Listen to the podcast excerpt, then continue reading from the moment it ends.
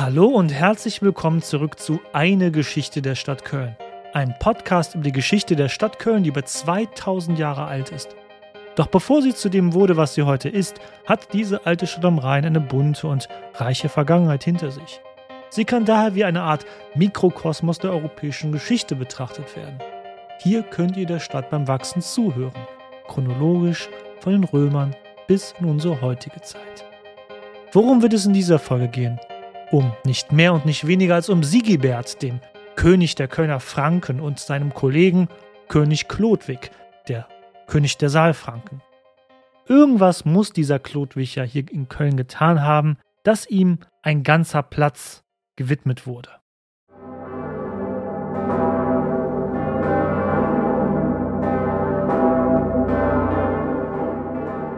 Wahrscheinlich circa seit dem Jahr 470 regierte König Sigibert von Köln aus sein kleines Reich am Rhein. Vielleicht fällt euch auf, dass ich hier keine genauen Gebietsangaben mache. Der Grund dafür ist simpel. Wir wissen schlichtweg nicht genau, inwieweit sich das Reich der sogenannten Rheinfranken oder auch früher Kölner Franken erstreckte. Der Name Rheinfranken rührt daher, dass sich mehrere verschiedene Teilreiche der germanischen Franken auf dem Gebiet des ehemaligen Weströmischen Reiches sich gegründet hatten. Lange Zeit ging man in der Forschung von einer Art fränkischen Dualismus aus. Am Niederrhein auf beiden Seiten des Rheins herrschte der Stamm der Rheinfranken oder eben, wie gesagt, die Kölner Franken. Das andere fränkische Reich war das der Saalfranken. Es lag nordwestlich von Köln gelegen, in der belgisch-niederländischen Grenzregion zwischen den Flüssen Maas, Deile und Schelde. Das waren also die beiden großen fränkischen Reiche, die sich nach dem Ende Roms in Gallien bzw. im Rheinland etabliert hatten. Inzwischen ist sich die historische Forschung aber sicher, dass wie immer die politische Landkarte damals wohl weitaus komplexer war. Die fränkische Herrschaft am Rhein war weitaus diffuser, unzersplitterter, als man bisher angenommen hatte. Für unser aller Seelenheil und für einen reibungslosen Fortgang dieser Podcast-Folge werde ich aber die Geschichte so weitererzählen, dass es, dass hier halt nur zwei fränkische Reiche vorkommen. Behalte aber bitte im Hinterkopf, dass es viel differenzierter war, aber für unsere Erzählung tut dies glücklicherweise keinen Abbruch. Trotz der Zersplitterung der fränkischen Herrschaftsbereiche zeigte sich schon am Ende des 5. Jahrhunderts, dass sich ein fränkisches Herrschaftsgeschlecht mehr und mehr durchsetzte, im Gegensatz zu anderen, im Vergleich zu anderen. Es war das Geschlecht der sogenannten Merowinger. Deren sagenhafter König Merowech begründete wohl in der Mitte des 5. Jahrhunderts dieses fränkische Herrschaftsgeschlecht. Er war einer der fränkischen Heerführer in römischen Diensten gewesen, die das Ende Westroms in Gallien ausnutzten, um selbst ein eigenes unabhängiges Reich nahe der Stadt Tournai im heutigen Belgien zu gründen. Ich hoffe, ich habe den Stadtnamen richtig ausgesprochen. Ob Merowech, dieser legendäre Gründer der Merowinger, überhaupt lebte, das ist nicht bekannt. Manch ein Historiker oder Historikerin ordnet ihn daher in das Reich der Legenden ein. Lange dürfte Merowech, wenn er existiert hat, aber nicht mehr gelebt haben, denn bereits im Jahr 463 regierte sein Sohn Schilderich. Schilderich ist eine historisch gesicherte Person. Denn durch einen Glücksfall fand man sein Grab im Jahr 1653, als man an dortiger Stelle ein Hospiz bauen wollte. Im noch ungeplünderten Grab fanden sich zahlreiche prächtige Grabbeigaben, darunter über 300 goldene Bienenfiguren. Leider sind von diesen Bienen nur noch zwei erhalten. Auch vom Schatz selbst, dem Schatz des Schilderichs, ist fast nichts mehr erhalten. Denn im Jahr 1831 gelang es Dieben nahezu alle Schätze aus dem Grab des Schilderichs aus der Pariser Nationalbibliothek zu stehlen. Die Räuber schmalzen wohl alles ein, um das Diebesgut besser verkaufen zu können. Was für ein entsetzlicher Verlust. Das macht mich auch heutzutage noch wütend, wenn ich an sowas denke. Glücklicherweise wurden von den Funden zahlreiche und umfangreiche Illustrationen davor schon angefertigt, sodass wir auch heute noch eine gute Übersicht haben aber ja, es wäre natürlich schöner gewesen, sich diese Sachen auch noch live angucken zu können in Paris. Aber so ist es halt leider. Aber ja, Schilderich ist der erste fränkische König, der uns historisch belegt ist. Jetzt wird es aber kompliziert. Erinnert euch an die beiden fränkischen Reiche, das der Saalfranken und das der Rheinfranken. Das Reich der Saalfranken wurde von Schilderich und dann von dessen Nachfahren beherrscht. Hier waren die Merowinger ja auch entsprungen unter ihrem legendenhaften Gründer Merowech. Das Reich der Rheinfranken um Köln wurde wiederum von Sigibert beherrscht. Die Forschung ist sich weitestgehend einig, dass er nicht aus dem Geschlecht der Merowinger stammte. Dennoch gibt es manche, die eine familiäre Abstimmung zu den Merowingern sehen, aber ehrlich gesagt ist es auch egal. Sei es drum. Das Geschlecht der Merowinger haben wir nun vorgestellt ebenso die beiden fränkischen Reiche. Sigibert und Schilderich nannten sich jeweils auf Lateinisch Rex, also König. Wir sollten uns aber nicht Herrscher mit goldener Krone und Hermelinmantel auf einem goldenen Thron in einem riesigen Schloss vorstellen. Auch diese sogenannten Königreiche der Franken waren nur regionale Herrschaftsgebiete. Wer sich vor Augen führt, wie groß die Reiche der Rhein, Franken und Saalfranken waren, merkt schnell, das war genau die Distanz, die man meist innerhalb eines oder zwei Zweiertage per Pferd gut erreichen konnte. So ist der Titel eines Königs für diese fränkischen Herrscher doch eigentlich viel zu hoch gegriffen. Sie sind eher kleine lokale Warlords, wie man heutzutage sagen würde, die im Frühling mit ihren Truppen auszogen, um für sich und ihr Gefolge Beute in der Region zu machen. Während die Rheinfranken es immer weiter nach Süden den Rhein entlang zog, dehnten die Saalfranken ihr Herrschaftsgebiet tiefer nach Westen, nach Gallien, das heutige Nordfrankreich aus. All diese fränkischen Teilreiche scheinen jedoch in einer Art und Weise lose zusammengearbeitet zu haben. So herrschen Sigibert und Schilderich wie auch zahlreiche andere fränkische Warlords über jeweils ihre Reiche. Große Anstrengungen von einer fränkischen Seite den anderen zu beseitigen gab es jedoch nicht. Nun, zumindest anfangs nicht. Dann jedoch starb im Jahr 481 Childerich, der Herrscher der Saalfranken. Dessen Sohn Chlodwig ist aber von einem ganz anderen Schlag gewesen.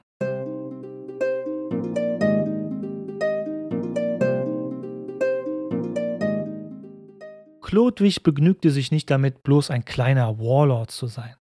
Von seinem doch noch kleinen Herrschaftsgebiet im heutigen Belgien zieht er nach Westen und erobert im Jahr 486 das in Nordgallien liegende, noch in galloromanischer lokaler Herrschaft liegende Reich des Suagrius. Suagrius hatte als Römer sich im Norden Galliens ein eigenes, weitestgehend noch römisch dominiertes Reich geschaffen. Gegen den verschlagenen Chlodwig hatte er jedoch keine Chance. Sein Reich wird einfach von den Saalfranken erobert und absorbiert. Darunter auch die in Spätantike rasch gewachsene Stadt Parisia. Oder ganz früher hieß sie Lutetia. Ich muss euch natürlich nicht übersetzen, welche Stadt das heutzutage ist. Und schon im Jahr 508 erklärte Chlodwig Paris zu seiner bevorzugten Residenz. Chlodwig ist äußerst umtriebig. In seiner Verwandtschaft fängt er nun an, nach und nach seine Konkurrenten zu ermorden. Es ist eine Zeit, in der Herrscher noch nicht faul in ihrer Burg verweilten und Trauben aßen. Hier ging man noch selbst ans Werk. So ist bekannt, dass Chlodwig zum Teil eigenhändig seine Verwandtschaft tötete. So geschehen wohl bei einem fränkischen Warlord namens Ragnachar von Cambrai, der eine tödliche Bekanntschaft mit Chlodwigs Axt machte. Doch ganz ohne Hilfe konnte Chlodwig nicht seine Macht erweitern. Er war ja noch auf fränkische Verbündete angewiesen. Und diesen fand er in eben jenem Sigibert von Köln, der noch im römischen Prätorium in der Stadt am Rhein verweilte. In den Folgen über das herannahende Ende der römischen Herrschaft am Rhein habe ich besonders zwei germanische Stämme beleuchtet. Zum einen logischerweise die jetzt hier erwähnten Franken, zum anderen aber auch die Alemannen. Falls ihr euch fragt, was aus den Alemannen geworden ist, nun, ihre Geschichte war ganz ähnlich wie der der Franken. Auch sie hatten am Oberrhein ihr Herrschaftsgebiet nach dem Ende der römischen Herrschaft aufgebaut und ausgedehnt. Doch nun gerieten die Alemannen besonders mit den Rheinfranken in einen Konflikt um die Vorherrschaft in der Region. Im Jahr 496 bat Sigibert daher seinen Verbündeten Chlodwig, ob er ihm helfen könne im Krieg gegen die Alemannen. In der Schlacht bei Zülpich, einem Ort südwestlich von Köln im heutigen Kreis Euskirchen in der Voreifel, den wir hier schon öfters im Laufe dieses Podcasts gehört haben, schlugen die Franken die Alemannen entscheidend quasi direkt vor der Stadt. Ich sage mal so ohne große Übertreibung. Der Ausgang der Schlacht hatte, wenn nicht welthistorische, man kann natürlich diesem Podcast hier einen gewissen Eurozentrismus vorwerfen, dann hatte diese Schlacht, also der Ausgang der Schlacht, doch historische Ausmaße für Europa. Denn in der Schlacht hatte sich insbesondere Chlodwig unter den fränkischen Truppen hervorgetan.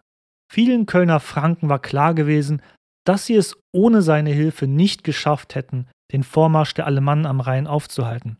Übrigens, aus den Alemannen sollten später die Schwaben werden. Also, man hatte die Wahl zwischen Kölsch oder Spätzle. Dieser Sieg bei der Schlacht von Zülpich stärkte auch bei den Rheinfranken Chlodwigs politische Stellung. Denn bei den germanischen Franken galt natürlich nicht die Vererbung als Standard der Königswahl, sondern wirklich, wer kann uns am besten schützen, führen, Krieg führen und natürlich für uns Beute machen. Der eigentliche Herrscher der reinen Franken, der alternde Sigibert wiederum, war in der Schlacht verwundet worden. Er sollte sich von den Verletzungen nie ganz erholen und wurde von da an spöttisch Sigibert der Hinkende genannt. Im Gegensatz dazu stand der noch junge Chlodwig, der wie ein Achilles sich in der Schlacht hervorgetan hatte. Ja, richtig gehört, im Frühmittelalter kämpften adlige Herrscher noch selbst in der Schlacht mit. Warum tat er das? Nun, Chlodwig glaubte wohl an eine göttliche Fügung. Ich hoffe, ihr erinnert euch an die letzte Folge. Die Franken waren bis zum 6. Jahrhundert ihren germanisch-heidnischen Göttern treu geblieben, also sowas wie Wotan oder Dona. Als heidnische Herrscherelite auf Gebieten des ehemaligen Weströmischen Reiches herrschten sie weitestgehend über eine christliche einheimische Bevölkerung. Während der Schlacht hatte der heidnische Chlodwig einen Geistesblitz. Er soll während des Kampfgeschehens, also es gerade nicht so gut stand um ihn, den christlichen Gott angerufen haben, dass er im Falle seines Sieges sich taufen lassen wolle. Und siehe da, Kurz darauf fiel der namentlich in der historischen Forschung nicht bekannte König der Alemannen in der Schlacht und ja, er war tot. Das Bündnis von Saalfranken und Rheinfranken hatte damit die Schlacht bei Zülpich gewonnen. Das ist es, was den Ausgang dieser Schlacht zu einem solch bedeutenden historischen Ereignis machte. Nun gut, könnte man meinen, Chlodwig hat sich taufen lassen als Christ. Was ist da der große Deal? Wie die Römer haben auch wir im Westen heutzutage weitestgehend die Vorstellung, dass Religion Privatsache ist. Einzig durch unsere Familie sind wir weitestgehend in unserer religiösen äh, Ausprägung beeinflussbar. Bei den Franken jedoch war die Sache ganz anders. Hier gab der König vor, welcher Religion man als fränkisches Volk oder als Adel folgte.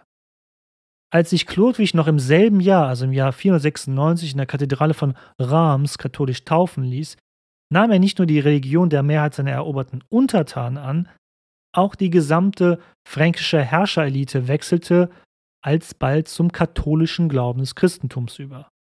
Laut dem galloromanischen Bischof und Chronisten Gregor von Tours waren dies allein 3000 Adlige. Die Franken selbst setzten ganz ihrem Verständnis der Stammeszugehörigkeit drauf, mit kollektiven Taufen dann auch ihre Untertanen zu christianisieren.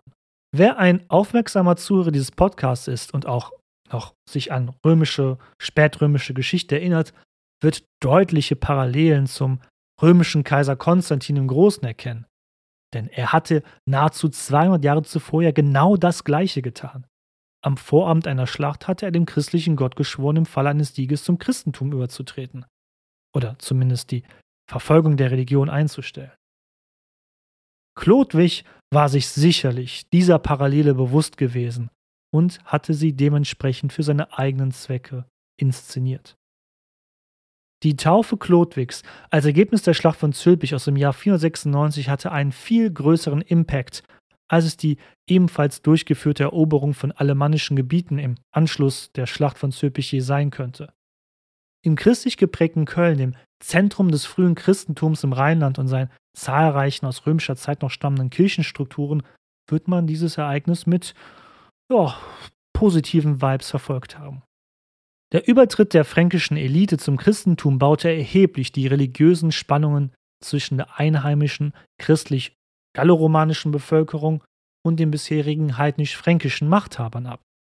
Damals wie heute, als auch durch den Lauf der gesamten Menschheitsgeschichte, sind ja religiöse Spannungen leider der Zündstoff, der ganze Gesellschaften in den Abgrund reißen könnte. Auch Chlodwig wusste dies. Und dennoch muss man bedenken, Chlodwig tat dies wohl eher aus pragmatischeren als aus persönlich religiösen, frommen Gründen. Warum ich das behaupte? Nun, es sollte noch einige Zeit dauern, bis die Franken wirklich endgültig all ihre heidnisch-religiösen Wurzeln aufgeben würden. Hier komme ich wieder mit Gräbern. Sie sind halt eben eine verlässliche historische Quelle für uns 1500 Jahre später. Franken ließen sich in dieser Zeit des Übergangs zum Christentum sowohl mit christlicher Symbolik und Riten bestatten, aber die aus heidnischer Überzeugung stammende äh, Tradition von Grabbeigaben wie Waffen, Lebensmittel und Schmuck, die hatte man noch nicht aufgegeben. Vielleicht wollte man einfach nur eine Nummer sicher gehen. Falls der christliche Gott sich doch irgendwann als Irrglaube herausstellen sollte, hatte man immer noch seine alten heidnischen Götter. Aber Moment, das waren doch sicherlich nur die Saalfranken unter Chlodwig, die konvertiert sind und nicht die Rheinfranken in Köln selbst, äh, die unter Sigiberts Herrschaft standen, oder? Nun, hört einfach zu, die Geschichte sollte sich schnell auflösen.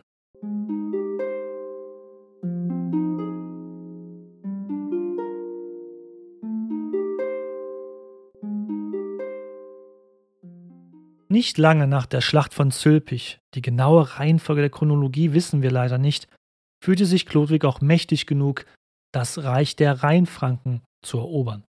Also unser Köln ebenfalls. Und das tat er auf seine gewohnte Art und Weise. Dem Sohn des Sigiberts Namen Kloderich, sind die merowingischen Namen übrigens nicht wunderbar, stiftete er zum Vatermord an. Chlodwig sagte, Dein Papa ist doch viel zu alt und klapprig als hinkender Mann. Mit dem Mord kannst du umgehend König der Rheinfranken werden und. Ey, wir können auch danach ein Freundschaftsbündnis schließen, wie wär's? So in etwa wird wohl das Gespräch zwischen Chlodwig und Cloderich verlaufen seit dem Sohn des Sigibert. Aber nutzen wir doch die wirklich seltene Gelegenheit, eine einigermaßen zeitgemäße Schriftquelle zu lesen. Es sind die Aufzeichnungen des Geschichtsschreibers und Bischofs Gregor von Tours, er ist uns im Laufe dieses Podcasts schon einmal begegnet, als wir über St. Severin und St. Martin gesprochen haben. Gregor von Tours wurde erst im Jahr 538 geboren.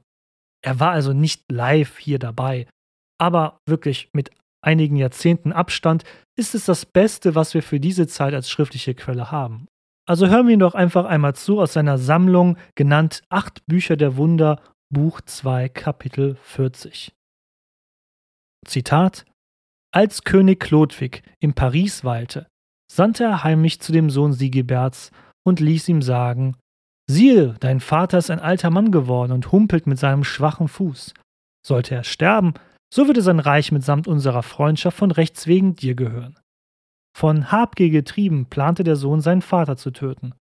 Und als der Vater aus der Stadt Köln ging und den Rhein überquerte und durch den Wald Bucha reisen wollte, als er zu Mittag in seinem Zelt schlief, schickte der Sohn Meuchelmörder gegen ihn und tötete ihn dort in der Vorstellung, dass er sein Königreich bekommen würde.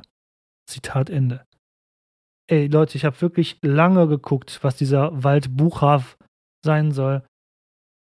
Ich weiß es nicht. Keine Ahnung, was es sein soll. Ob das jetzt hier irgendwie ein verlorener Wald ist, der durch den Hambacher Tagebau verloren ging. Ich habe keine Ahnung. Vielleicht wisst ihr mehr darüber. Denn ich weiß ja, dass hier auch ein paar Leute zuhören, die ein bisschen mehr über die Geschichte Kölns wissen als ich. Sagt's mir gerne Bescheid. Aber zurück zur Geschichte. Es erwundert daher nicht, dass Kloderich den Beinamen der Vatermörder erhielt. Schnell sicherte sich Kloderich den Schatz seines Papas und erklärte sich zum Nachfolger. An Chlodwig ließ er mitteilen, dass Sigibert nun tot sei und lud den König der Saalfranken, also Chlodwig, zu einem Besuch nach Köln ein. Einige Boten von Chlodwig eilten ihrem Herrn voraus nach Köln, um den Besuch vorzubereiten. Stolz zeigte Cloderich dann ihnen, diesen Boten, den Schatz, den er ja seinem ermordeten Vater entrissen hatte. Doch als Cloderich sich zu tief über eine der Schatztruhen beugte, nahm eine der Boten seine Axt und erschlug damit auch den ahnungslosen Cloderich, wie der Vater so der Sohn. Zur gleichen Zeit ließ Chlodwig auch noch andere kleine fränkische Herrscher am Rhein ausschalten, wie den bereits erwähnten Ragnachar, den er sogar eigenhändig tötete, wie auch Schararich, einen weiteren Warlord, aber hier aus dem saalfränkischen Raum. Beide waren selbstverständlich Verwandte von Chlodwig. Mit dem Ausschalten all dieser und weiterer verwandter Konkurrenten hatte Chlodwig innerhalb weniger Jahre jegliche Konkurrenz innerhalb des fränkischen Kulturraumes ausgeschaltet. Zum ersten Mal in der Geschichte der Franken konnte nun ein einzelner Mann die Herrschaft über alle fränkischen Verbände für sich reklamieren. Und das tat Chlodwig auch. Wenige Tage nach der Ermordung des Cloderich traf Chlodwig nun selbst in Köln ein. Natürlich waren die Kölnerinnen und Kölner nicht dumm, sie wussten genau, wer in kurzer Zeit ihre letzten beiden Herrscher umgebracht hatte. Doch warum sollte das die Kölner nun noch stören? Chlodwig war jetzt der Mann der Stunde. Er hatte sich ja auch zuvor in der Schlacht bei Zülpich als Beschützer Kölns würdig erwiesen und hatte sein Reich im großen Maße ausgebaut. Wenn das nicht die Ansprüche waren, die man an Herrscher in dieser Zeit hatte, dann weiß ich es auch nicht besser. Chlodwig selbst trat vor die Menge in Köln und beteuerte seine Unschuld. Es sei doch sowieso absurd, ihn des Mordes an all diesen Männern zu verdächtigen. Dies seien doch Mitglieder seiner Familie gewesen. Und man bringt doch nicht seine eigenen Familienmitglieder um. Das wäre doch eine Sünde, oder? Interessant, dass er überhaupt die Notwendigkeit sah, sich zu erklären, weil wenn man doch nichts verbrochen hat, warum muss man dann seine Unschuld beteuern so? Und so kam es, dass vor den Toren Kölns direkt vor der Kirche von St. Gerion, sich der inzwischen christliche Chlodwig von den Adligen der Rheinfranken, also denen, die noch lebten, auf ein Schild heben ließen, so Asterix und Obelix-Style. Hier schworen die Kölnerinnen und Kölner, wie auch der fränkische Adel am Rhein, Chlodwig die Treue und proklamierten ihn zum König aller Franken. Ich finde, das ist ein Fakt, der viel zu oft fallen gelassen wird. Die Gründung des vereinten Frankenreiches, das war ja hier in Köln, bei uns. Bis zu seinem Tod im Jahr 511, also gar nicht mal so lange nach seiner Erhebung zum König aller Franken, eroberte Chlodwig noch die restlichen Gebiete der Alemannen am Oberrhein, also so im heutigen Baden-Württemberg, und vertrieb noch zwischen 507 bis 509, also so fast nebenbei, die Westgoten aus Gallien. Eben jene Westgoten, die doch so viel unserer Zeit bisher beschäftigt haben. Na, er eroberte deren Gebiete und drängte sie bis nach Spanien zurück, bis dann auch dort die Westgoten bald von der islamischen Expansion von Nordafrika kommend erobert werden würden. So, das war der kleine Ausdruck noch zu den Westgoten. Als Chlodwig im Jahr 511 dann starb, hat er aus dem kleinen Reich der Saalfranken, das er im Jahr 481 übernommen hatte, ein großes Reich geschaffen. Von seinem Vater hatte er lediglich ein kleines Gebiet in der heutigen belgisch-niederländischen Grenze geerbt. Als er 30 Jahre später starb, gehörte zum Reich der Merowinger das gesamte Rheinland. Die Alemannen waren unterworfen, ganz Gallien mit Ausnahme des Südostens waren in fränkischer Hand, mit dem fernbyzantinischen Reich war man verbündet, das römische und germanische Recht war in Teilen fusioniert worden und die gesamte fränkische Elite war zum katholischen Christentum übergetreten. Besonders mit dem Übertritt der Franken zum Christentum hatte Chlodwig die alte noch bestehende Machtelite, zumeist in Form der römisch-katholischen Kirche, mit der neuen fränkischen Machtelite versöhnt und vereint. Als Historiker soll man nicht loben, hat mir einst ein Dozent an der Uni gesagt aber es ist dennoch nicht übertrieben zu sagen, dass Chlodwig sehr viel geleistet hat. Jetzt abseits aller moralischen, äh, aller moralischen Grundsätze. Und besonders Mitteleuropa so umgestaltete, dass es zu dem wurde, was es heute ist. Der weitere Verlauf unserer Geschichte hier wird das deutlich zeigen.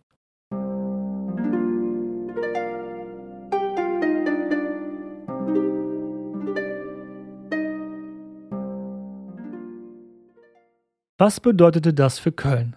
Als Köln Teil des großen Frankenreiches unter Chlodwig wurde, war es wieder einmal das, was es schon zu römischer Zeit gewesen war.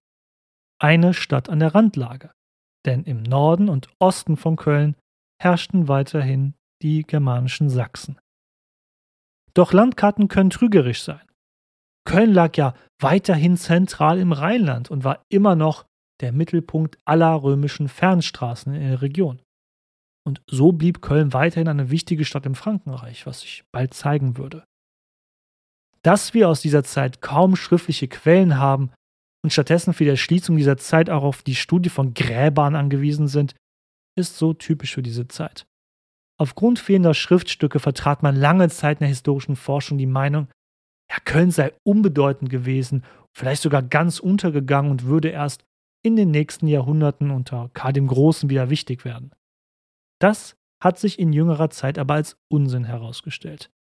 Die in der letzten Folge vorgestellten Funde durch die Ausgrabung der letzten Jahrzehnte in unserer Zeit haben ein völlig gegenteiliges Bild geschaffen. Mit seinem Fernstraßennetz, einer intakten Siedlungsstruktur und dem Reinheitsverkehrsstraße blieb Köln eine bedeutende Stadt im Frankenreich der Merowinger. Auch die Stadt Reims im heutigen Frankreich ist erwiesenermaßen eine wichtige Residenzstadt im Frankenreich gewesen. Hier hatte sich ja Clovis auch taufen lassen. Später würden hier die französischen Könige sich krönen lassen, bis weit in die frühe Neuzeit hinein. Doch auch von diesem Ort haben wir aus der Zeit des 6. und 7. Jahrhunderts kaum bis gar keine schriftlichen Zeugnisse. Nur so mal als Vergleich. Werfen wir doch noch einen Blick darauf, wie Köln regiert wurde im Frankenreich der Merowinger. So barbarisch doch die Franken von den Römern beschrieben wurden, so geordnet war dennoch das Frankenreich unter Chlodwig, wenn auch auf eine andere Art und Weise, wie die Römer es getan hatten. In einem großen Reich war es natürlich als König der Franken nicht mehr möglich, überall präsent zu sein und die Regierungsgeschäfte direkt vor Ort auszuüben. Das Reich war daher in sogenannte Gaue aufgeteilt. Ähnlich dem, was wir heute Bezirk nennen würden. In jedem Gau war eine eigene Administration untergebracht, die dem König unterstellt war. Natürlich bildete Köln seinen eigenen Gau. An jeder Spitze eines Gaus stand wie in römischer Zeit ein Statthalter. Beim Titel des Statthalters eines Gaus bediente man sich der römischen Tradition. Der oberste königliche Beamte wurde schlichtweg Comes genannt, lateinisch für Graf. Die Aufgaben des Grafen, der im Kölner Prätorium seinen Dienstsitz hatte, waren die klassische Arbeit eines Statthalters. Verteidigung des Gaus gegenüber Feinden oder auch Banditen, Recht durchsetzen, sprechen und verkünden, Steuern einsammeln, militärische und zivile Infrastruktur instandhalten und natürlich dafür sorgen, dass Truppen zur Verfügung standen, wenn der König zum Kriegszug rief im Frühling. Von jedem Grafen wurde erwartet, ein fest definiertes Aufgebot von Truppen zu unterhalten. Bei der Eintreibung von Steuern standen ein Drittel wohl dem Grafen zur Verfügung, für seine eigenen Bedürfnisse und natürlich zur Erledigung seiner vom König auferlegten Aufgaben. Zwei Drittel gingen jedoch an den Königshof, wo auch immer er zu diesem Zeitpunkt auch verweilte. Der amtierende fränkische König war nämlich stets auf Reisen. Er regierte sein Reich sprichwörtlich vom Pferd aus. Eine einzelne Hauptstadt wie im römischen Reich gab es nicht. Das Reich der Franken war überzogen von Residenzen, auch Pfalzen genannt. Diese waren zu dieser Zeit hauptsächlich Paris, Reims, Metz, Orléans und Sanson. Ich kann das nicht aussprechen. Zwischen diesen pendelte der Herrscher Zeit seiner Regentschaft hin und her. Aber es gibt noch eine andere Machtbasis, auf die die fränkischen Herrscher aufbauen können. Und diese erfahren wir gleich nach der nächsten Atempause.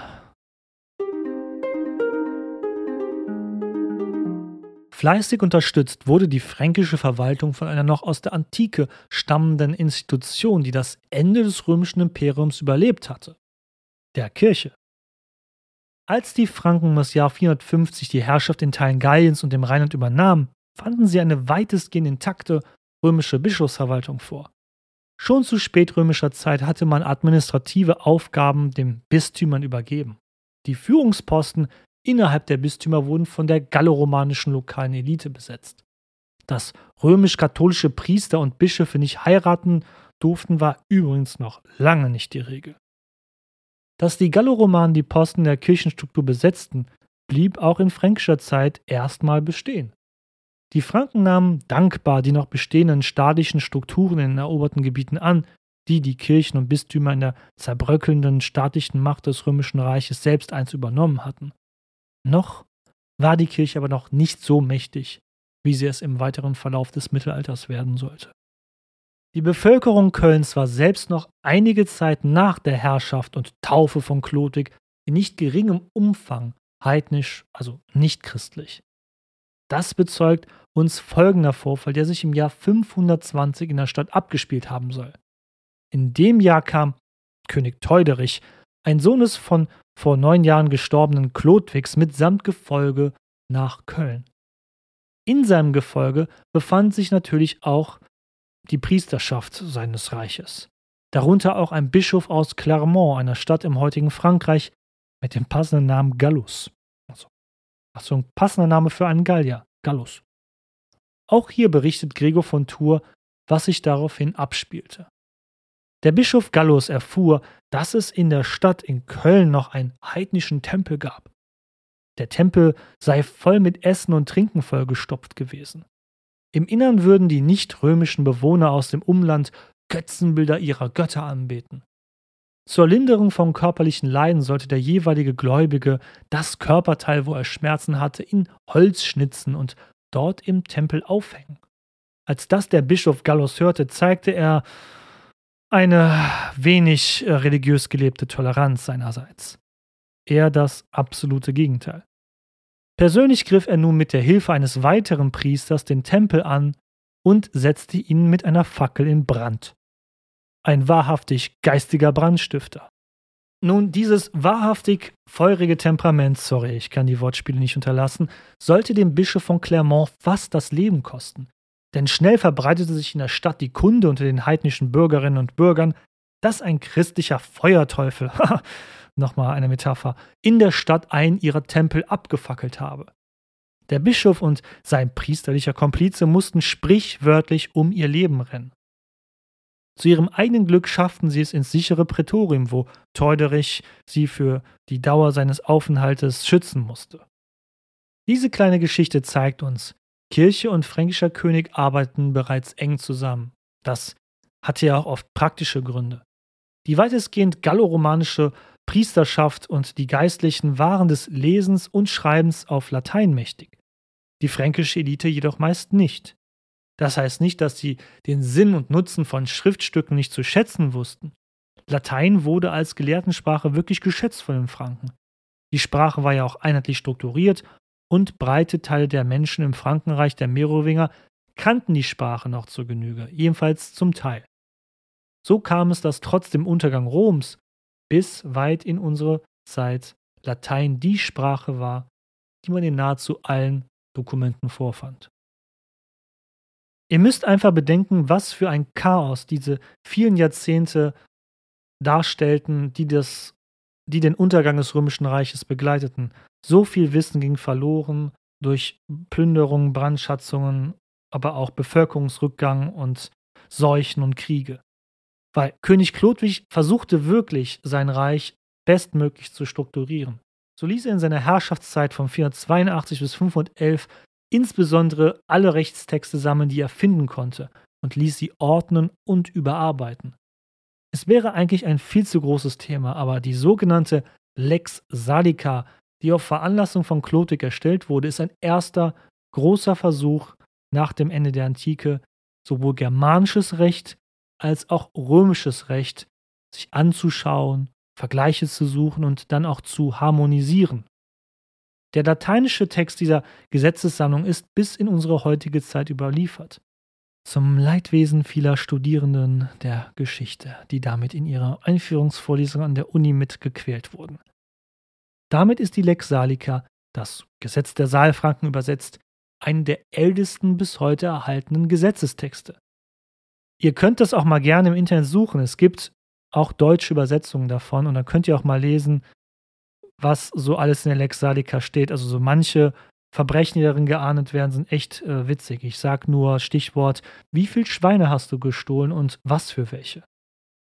Vielleicht kommen wir in der nächsten Folge mal darauf zu sprechen, weil ich finde es wirklich aus heutiger Sicht witzig, was darin so alles beschrieben wird. Wir können ja einfach mal einzelne Passagen daraus anwenden und auf alltägliche Vorkommnisse in einer Stadt anwenden, wie eben ein Ladendiebstahl oder wie gesagt der Raub von Schweinen.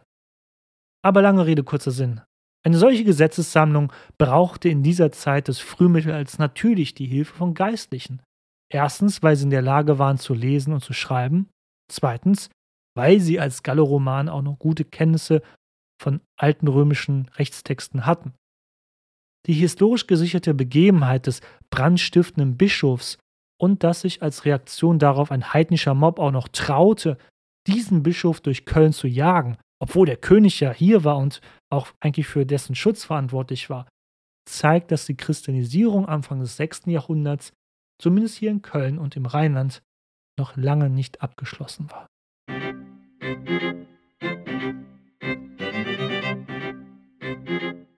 Abschließen sollten wir vielleicht nun mit dieser Folge. Es gibt noch so viel zu erzählen aus dem fränkischen Köln, aus der Zeit der Merowinger. Kommen wir also zum Unterstütze deinen Lieblingsgeschichte-Podcast über Köln teil. Abonniert und bewertet diesen Podcast, wo dies möglich ist, damit auch andere in den Genuss meiner Stimme und der Geschichte dieser Stadt kommen, wie beispielsweise auf Apple Podcast und neuerdings auch auf Spotify. Folgt mir auf Social Media wie Instagram, Facebook, Twitter oder TikTok. Dort bin ich meistens als History of Cologne Podcast oder The History of Cologne Podcast zu finden. Auf meiner Homepage habe ich immer Bilder und Hintergrundinfos zu jeder einzelnen Folge samt interaktiver Stadtkarte, wo ihr sehen könnt, wo Orte und Gebäude etc. zu finden sind im heutigen Stadtbild Kölns oder auch im Umland oder auf europäischer Perspektive. Ich habe übrigens auch natürlich Zülpich auf dieser Karte eingetragen, damit ihr auch sehen könnt, dass Zülpich mehr ist als nur eine in Köln benannte Straße, in der man sich die Hucke vollsaufen kann. Und in meinem Linktree in den Show Notes findet ihr des Weiteren andere Wege, wie ihr diesen Podcast, meine Ein-Mensch-Show, mein Hobby am Abend und am Wochenende noch unterstützen könnt. Schaut mal rein, ich würde mich wirklich sehr freuen. In der nächsten Folge werden wir uns also weiteren Aspekten der merowingischen Herrschaft in Köln widmen. Im Stadtbild ist Klodwig übrigens bis heute äußerst präsent. Der Klotwigplatz ist heute ein belebter Platz und verbindet das bereits angesprochene Severinsviertel mit dem hippen Südstadtviertel. Zahlreiche inhaberbetriebene Bars und Restaurants gibt es hier und ein mittelalterliches Stadttor, das als Ort des Auftakts der Kölner Karnevalsumzüge dient. Wirklich jeder in Köln kennt den Klotwigplatz. Aber immer die Augen offen halten, der Platz ist so belebt, dass sich entweder ein Fahrrad, ein Auto oder gleich mehrere Tonnen schwere Straßenbahnen oder Busse dich umfahren könnten.